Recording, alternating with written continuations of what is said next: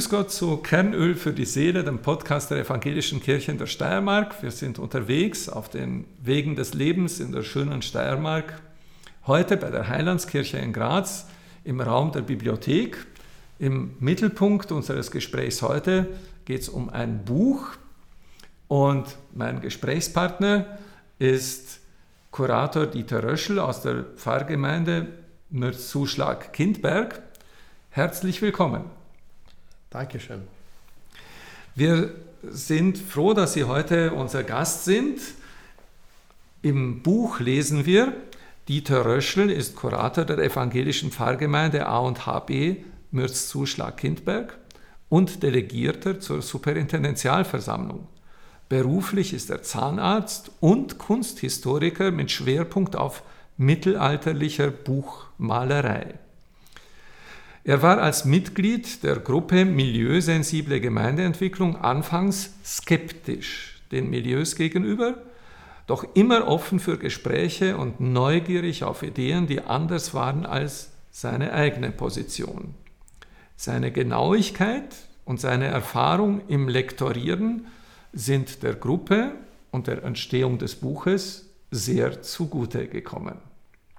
Herzlich willkommen. Danke für die Einladung. Herr Dr. Röschel, ich halte ein Buch in der Hand. Es heißt Mit neuen Augen sehen und hat den Untertitel Milieusensible Gemeindeentwicklung in der Evangelischen Kirche Steiermark. Sie sind skeptisch den Milieus gegenüber und dieses Buch beschäftigt sich von vorn bis hinten mit Milieus. Äh, erklären Sie uns das einmal. Was sind diese Milieus, äh, denen gegenüber Sie so skeptisch waren? Äh, genau genommen war ich nicht den Milieus gegenüber skeptisch, sondern äh, dem Ansatz, dass man äh, mit, einer, hm, mit sozialwissenschaftlichen Daten, die eigentlich dazu dienten, etwas besser verkaufen zu können, äh, dann in die Kirche geht und glaubt, daraus etwas gewinnen zu können. Das hat mich am Anfang wieder stutzig gemacht, aber dann habe ich mir gedacht, äh, haben wir nicht auch etwas, was, wo wir von Herzen wollen, dass wir das an unsere Mitmenschen bringen? Und ich habe gelernt, dass dieser Ansatz, dass dieses reine, das in die Wirtschaft zu schieben, in den Verkauf, dass das nicht sinnvoll ist. Bei den Milieus ist zu sagen, ähm, Sozial, die Sozialwissenschaft hat uns gelehrt, dass es ähm, natürlich, jeder von uns ist ein Individuum, aber wir haben zum Teil einfach gleiche Anschauungen, sind weltanschaulich ähnlich positioniert. Äh, das hat etwas mit äh, der Altersstruktur zu tun, mit der Einkommensstruktur. Und daraus lassen sich eben Gruppen definieren, die bestimmte Ähnlichkeiten aufweisen. Nichts okay. anderes sind Milieus. Das heißt, Milieus sind also so diese unterschiedlichen Gruppen ja. äh, in der Bevölkerung, in den einzelnen Pfarrgemeinden. Kann man jetzt wirklich sagen, dass zum Beispiel ähm, in Ihrem Bereich äh, Kindberg, Mürzzuschlag, ja, ähm, dass das in etwa gleich ist oder dass sich da zwischen Kindberg und Mürzzuschlag etwas unterscheidet? Also die Gemeinden, die ehemaligen Gemeinden, wir sind eine fusionierte Gemeinde, unterscheiden sich durchaus in manchem, aber das sind eher Traditionen der Gemeinden. Bezogen auf die Milieus sind die Unterschiede eigentlich nicht stark. Also es ist der klassische Mix, den wir erreichen, also traditionelles Milieu, Milieu konservatives Milieu. Das, äh, beschreiben Sie das ein bisschen. Was heißt traditionelles Milieu? Milieu, was heißt äh, äh, konservatives Milieu und was gäbe es sonst noch? Ja, also bei den Milieus definiert man zwei Achsen. Die eine ist äh, sozusagen äh, traditionsbewusst, traditionsverhaftet, äh, zugleich meist auch etwas älter. Und äh, auf dieser Achse geht es in Richtung innovativ, experimentierfreudig. Das ist die eine Achse. Und die zweite Achse äh, bezieht sich auf Bildung und Einkommen. Und äh, im traditionelleren Teil unterscheidet man zwei Milieus, das ist eben das Konservative und das Traditionelle, äh, die voneinander geschieden sind, etwa durch, also das eine ist obere Mittelschicht, das andere eher mittlere oder untere Mittelschicht. Mhm. Aber traditionell. Und das sind zwei Milieus, in der wir als Kirche insgesamt oder als Kirchen sehr stark sind. Mhm. Wenn wir dann etwas weiter in den innovativeren Sektor gehen, dort unterscheidet man vier Milieus, die ich jetzt nicht im Einzelnen aufzählen möchte, mhm. aber da erreichen wir noch ein, zwei Milieus sehr gut. Und je weiter wir dann ins Experimentelle kommen, desto schwerer tun wir uns. Okay. Ohne dass ich jetzt davon ausgehe, das ganz verstanden zu haben und äh, die uns zuhören werden, werden es wahrscheinlich auch nicht so richtig vor sich haben. Aber was ich jetzt verstehe, hier vor dem Mikrofon sitzen zwei weiße alte Männer. Ja, die tragen beide Krawatte und haben beide einen Sakko an. Das heißt, äh, und haben beide auch irgendwas studiert. Sie und ich gehören also ungefähr zum gleichen Milieu. Ja? Und Sie und ich, wir beide machen uns Gedanken darüber, wie kommen wir an Experimentelle heran, wie kommen wir an Traditionelle heran, wie kommen wir an, an die, die ganz einfachen Leute heran. Ja? Und wie kommen wir an die ganz besonderen Leute heran? Mhm. Sind wir größenwahnsinnig, wenn wir meinen, wir könnten an alle herankommen? Nein, äh, wir sind nicht größenwahnsinnig, denke ich. Also nur um das schnell Zusammenfassung die und die Beschreibung unserer Persönlichkeiten passt etwa bürgerliches Milieu oder etabliertes Milieu. Also das, der Unterschied geht ein bisschen äh, vom, von der Schichtung. Ähm, es ist nicht größenwahnsinnig, sondern ähm, ich denke, es ist etwas, was wir uns vor Augen führen müssen. Denn wir sagen, wir sind für alle da und wir wollen für alle da sein. Und das ist unser Wunsch in einer Gemeinde. Und wir sind es aber nicht. Also wir, wie wir hier sitzen mit Krawatte, Sakko, repräsentieren einen bestimmten Typus. Und mit, damit erreichen wir viele überhaupt nicht. Manche stoßen wir dadurch ab. Mhm. Und es ist also, denke ich, kein Größenwahnsinn zu glauben, wir überwinden das, sondern es heißt eben, das ist vielleicht ein mit neuen Augen sehen. Okay. Wenn ich jetzt als äh, Gemeindepfarrer einsehe, ich erreiche nicht alle, hm, heißt das, dass ich mich dann um die einen gar nicht mehr kümmern soll oder was könnte da die Schlussfolgerung dann sein?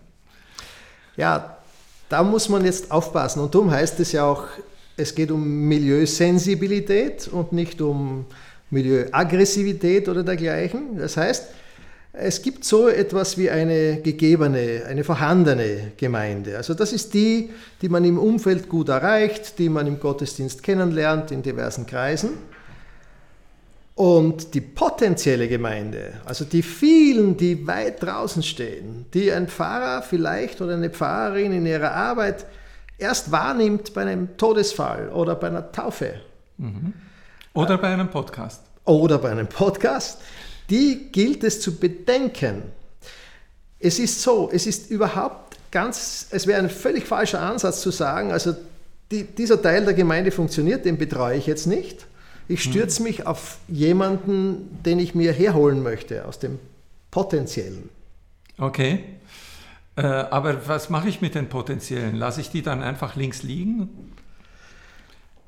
Nein, die Idee ist, dass wir, dass wir, dass wir lernen zu sehen, mit welchen Zeichen, mit unserem Auftreten, mit unserer Gottesdienstform, mit unserer, zum Beispiel auch mit dem geliebten Kirchencafé im Anschluss an den Gottesdienst, damit sprechen wir sehr, sehr viele an, die, die ganz gut und schön zu unseren Gemeinden gehören.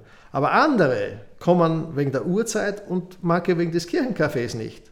Okay, dann, dann versuche ich andersrum zu begreifen, äh, wozu so ein Buch nützlich sein kann.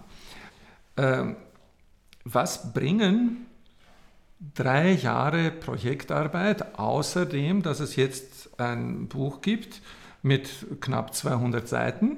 Ja, äh, was bringen diese drei Jahre Projektarbeit für die nächsten drei Jahre in Ihrer Gemeinde ganz konkret. Was, was kann sich jetzt in Ihrer Gemeinde bewegen, nachdem Sie drei Jahre klug und listig nachgedacht haben? Also wir haben dabei ein paar Sachen gelernt. Es ist, äh, denke ich, nicht so schwierig, äh, Einzelveranstaltungen für bestimmte Milieus zu machen, also die weit weg sind von uns. Aber also diese Einzelveranstaltung zu einem, zu einem äh, ganz selbstverständlichen Teil der Pfarre zu machen, das ist schwierig. Das heißt, man muss sich, man muss sich bei der Gemeindearbeit einfach anschauen, und zwar eben außerhalb der Gemeindevertretung, außerhalb des üblichen Kreises. Was bewegt die Menschen? Also einer unserer Beitragenden hat geschrieben, das hört man im Gasthaus, das sieht man am Sportplatz. Und, und wir sind angehalten, mit neuen Augen zu sehen, wie wirken unsere Räume. Also wenn jemand in eine Pfarrkanzlei kommt, der sonst nichts dort zu tun hat, setzen wir Zeichen, die ihn so ansprechen, dass er sagt, naja, da habe ich nichts dagegen, dass ich wiederkomme. Da haben sie bereits von, von, vom Milieugedanken profitiert und vielleicht gibt es dann eine zündende Idee und ausgerechnet so jemand ist dann ein, ein Samenkorn für ein, für ein Projekt, das ein bestimmtes Milieu mit anspricht. Sie reden wunderschön, aber für mich immer zu theoretisch. Ja. Äh, ich erinnere mich, dieses Buch, das ich in der Hand habe, das hat am Anfang einen theoretischen Teil. Ja. Dann hat es einen Teil, wo Geschichten erzählt werden. Ja, und dann hat es einen Teil mit Beispielen aus ja. Pfarrgemeinden.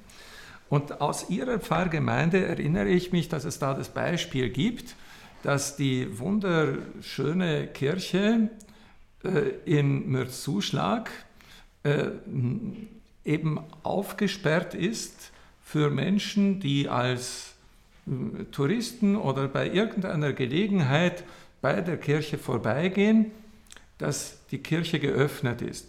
Mich persönlich stört es immer, dass es sozusagen ein Kennzeichen der evangelischen Kirchen ist, dass sie verschlossene Türen haben. Ja, also wenn eine Kirchentür offen ist, dann bin ich schon einmal ganz begeistert und bin dafür. Äh, also wenn das das Ergebnis von Milieuarbeit wäre, dann würde ich mich sehr freuen. Aber ich habe jetzt einen Verdacht. Und zwar, mein Verdacht ist der, Sie haben die, äh, die Türen aufgesperrt, äh, nicht als Ergebnis der Milieuarbeit, sondern sozusagen als Schuhlöffel für, die, äh, für ein anderes Milieu, äh, dass eben Leute, die nicht so verbunden sind mit unserem gottesdienstlichen Leben, diesen Raum auch irgendwie wahrnehmen oder nutzen können.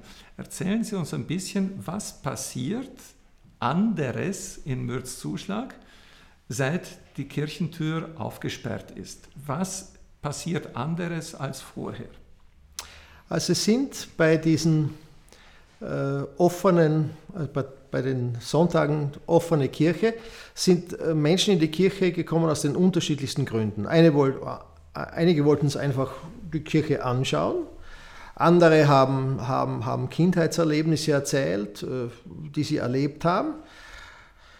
Und äh, die, die alle waren nicht in unseren Gottesdiensten. Und das waren auch keineswegs nur Angehörige unserer Gemeinden. Das waren katholische, das waren aus verschiedensten Gründen ausgetretene. Die haben sich interessiert. Die haben plötzlich wieder unsere Kirche mehr wahrgenommen als Raum, auch als Gottesdienstraum, auch wenn das kein Gottesdienst war. Und ich denke, dass das hat uns, ein, das hat uns zumindest ein, ein, ein wenig aufmerksam gebracht, die wir, die wir nützen wollen. Noch einmal zurück. Also es kommen Menschen, weil die Kirchentür offen steht, äh, nicht weil Gottesdienst ist. Ja? Äh, die Fantasie zu haben, dass diese Leute dadurch, dass sie die offene Kirchentür nutzen außerhalb des Gottesdienstes, dass sie dann auch einen Zugang zu den Gottesdiensten finden, das ist nicht die Absicht einer, einer solchen Aktion. Äh, die Absicht ist, dass wir als Kirche einen Kontakt zu Menschen bekommen, die durch unsere Gottesdienste nicht angesprochen werden, aber möglicherweise durch unseren Kirchenraum in Mürzzuschlag. Ja, und es ist auch so, bei der offenen Kirche ist es bewusst so hergerichtet, dass es zur Andacht einlädt. Und das wurde zum Teil auch genutzt.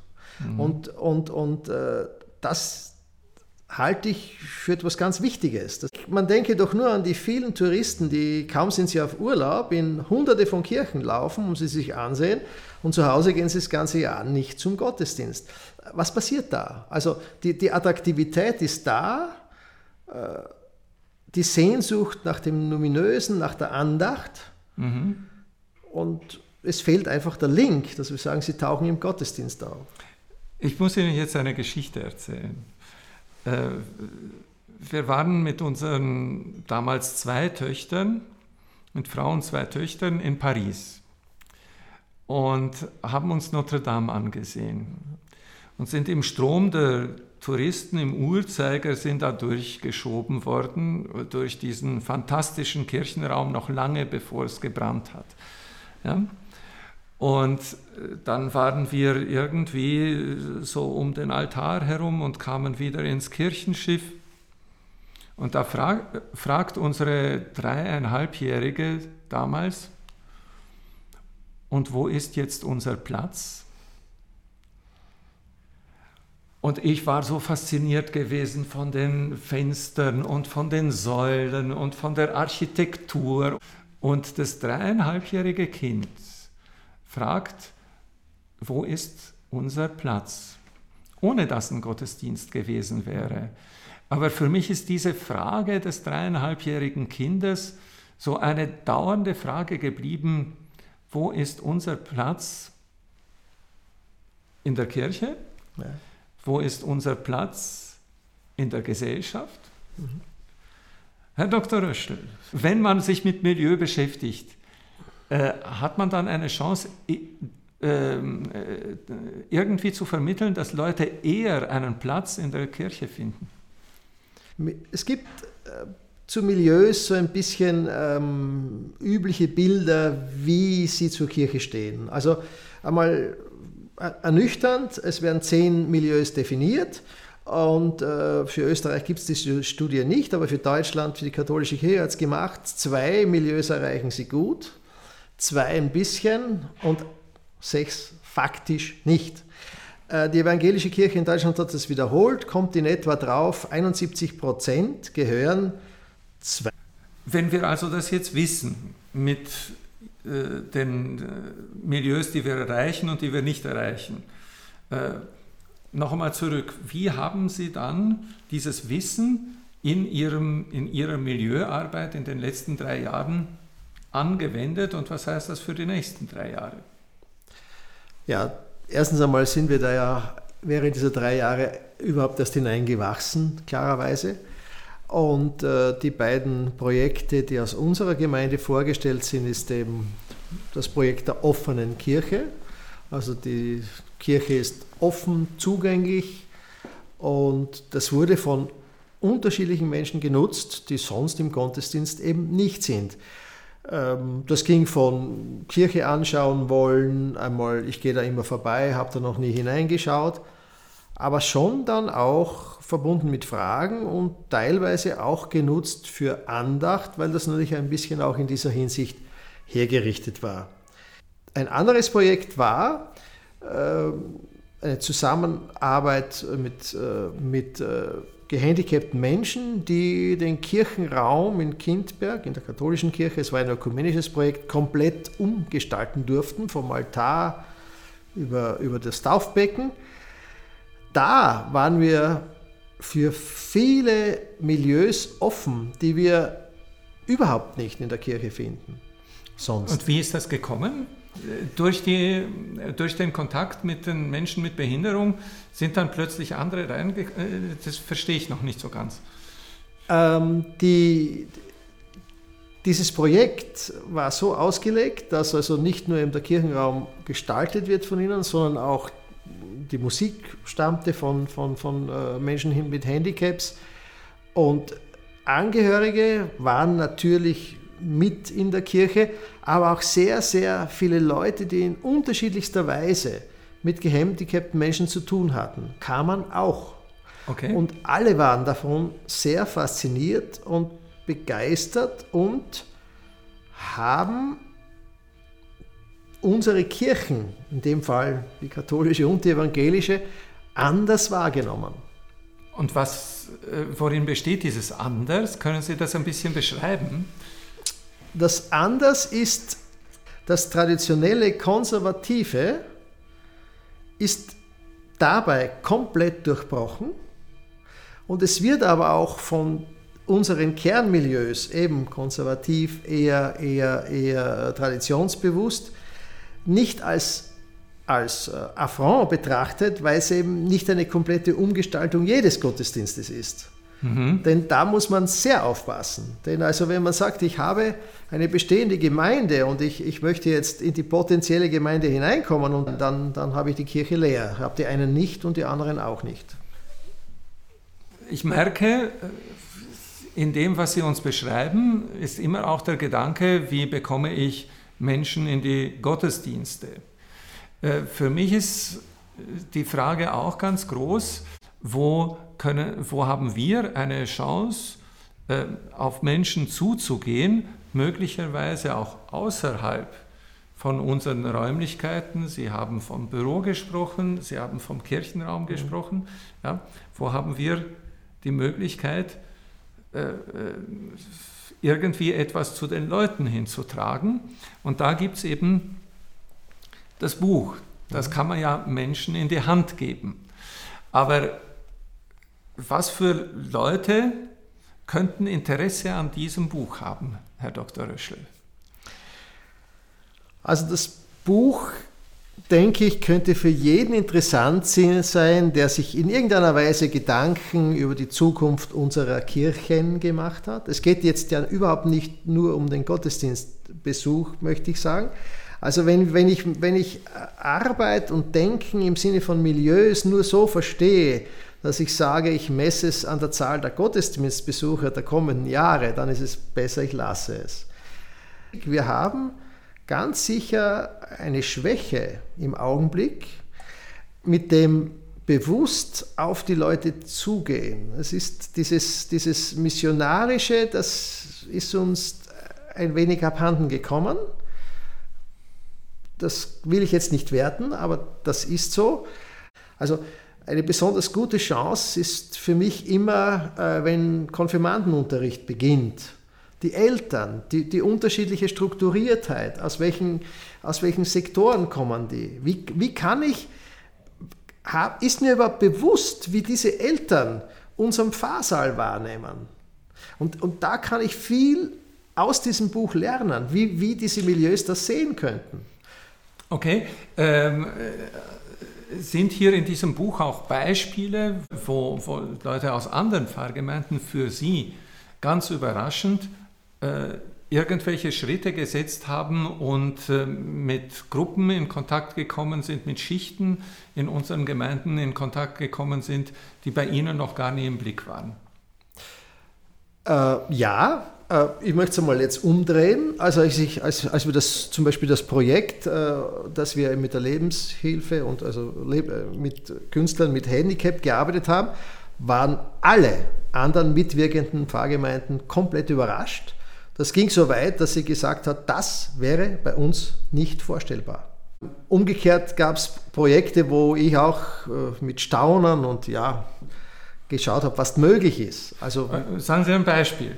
Ja, ähm, eine fundierte, gute, äh, gut etablierte Jugendarbeit etwa. Ein, ein, ein, ein Betreuer, der, der, den, den die Pfarrer sich auch leisten kann. Es hilft nichts, das ist leider ein häufiges Thema in unserem Pfarr. Ähm, der, der, das, das ging hin bis zum Angebot, wenn du am Abend irgendwo im Lokal bist und du brauchst nur jemanden, der dich heimführt, dann ist der gefahren und hat den heimgebracht. Und das, äh, das baut Bindungen auf. Mhm. Und äh, das ist eine Form, wie sich Kirche präsentieren kann, an die wir oft genug überhaupt nicht denken. Das waren jetzt so zwei Streiflichter aus dem, wie sie in der Gruppe gearbeitet haben. Mitglieder aus unterschiedlichen Pfarrgemeinden, aus unterschiedlichen Gemeindesituationen haben sich gegenseitig auch neu wahrgenommen, höre ich. Ähm, Sie haben in Ihrem Leben äh, ja immer wieder mit Büchern zu tun, nicht nur mit mittelalterlichen, handschriftlichen Büchern, sondern auch sonst. Sie haben dieses Buch x-mal durchgelesen, auf äh, mögliche Fehlerteufelchen durchsucht. Was macht dieses Buch besonders? Die Besonderheit des Buches liegt in der Vielfalt. Ähm, ich habe, also, wenn man das Buch in die Hand nimmt und durchblättert, ist der, der sagt, naja, was fange ich mit dem überhaupt an? Wie, wie lerne ich ein Milieu kennen? Der ist wunderbar bedient mit den Geschichten, mit exemplarischen Geschichten im Mittelteil. Wer dann sagt, na gut, aber was kommt da konkret raus? Der hat also die Projekte in den Pfarren, die ja zum Teil auch noch laufen. Und der, der dann ein bisschen den theoretischen Unterbau dazu haben möchte, bekommt ihn auch. Also das Buch ist, äh, ist, ist, das ist kein abgeschlossener Prozess, den das Buch widerspiegelt, aber es regt an. Also und davon kann eigentlich jeder profitieren. Schön. Auch unser Gespräch sollte anregen. Falls jetzt jemand von denen, die das gehört haben, so angeregt ist, dass er meint oder sie meint, äh, da möchte ich hineinsehen. Es gibt es über den Evangelischen Presseverband, kann man auf der Homepage nachschauen, Evangelischer Presseverband mit neuen Augen sehen. Also gut hinsehen beim Presseverband, dann findet man dieses Buch. An dieser Stelle muss ich auf die Uhr sehen und stelle fest, dass, das, dass die Zeit für unser Gespräch abgelaufen ist. Ich danke Ihnen ganz herzlich für Ihr Kommen und für das Sehen, das Sie uns ermöglicht haben und in diesem Medium auch das Hören, das Sie uns ermöglicht haben. Ich sage danke für das Gespräch. Bitteschön. Und ich sage danke fürs Zuhören. Bleiben Sie fröhlich und gesund und nehmen Sie mit, Ihre Kirche ist neugierig auf Sie. Und außerdem bleiben Sie neugierig auf uns und die nächste Folge von Kernöl für die Seele.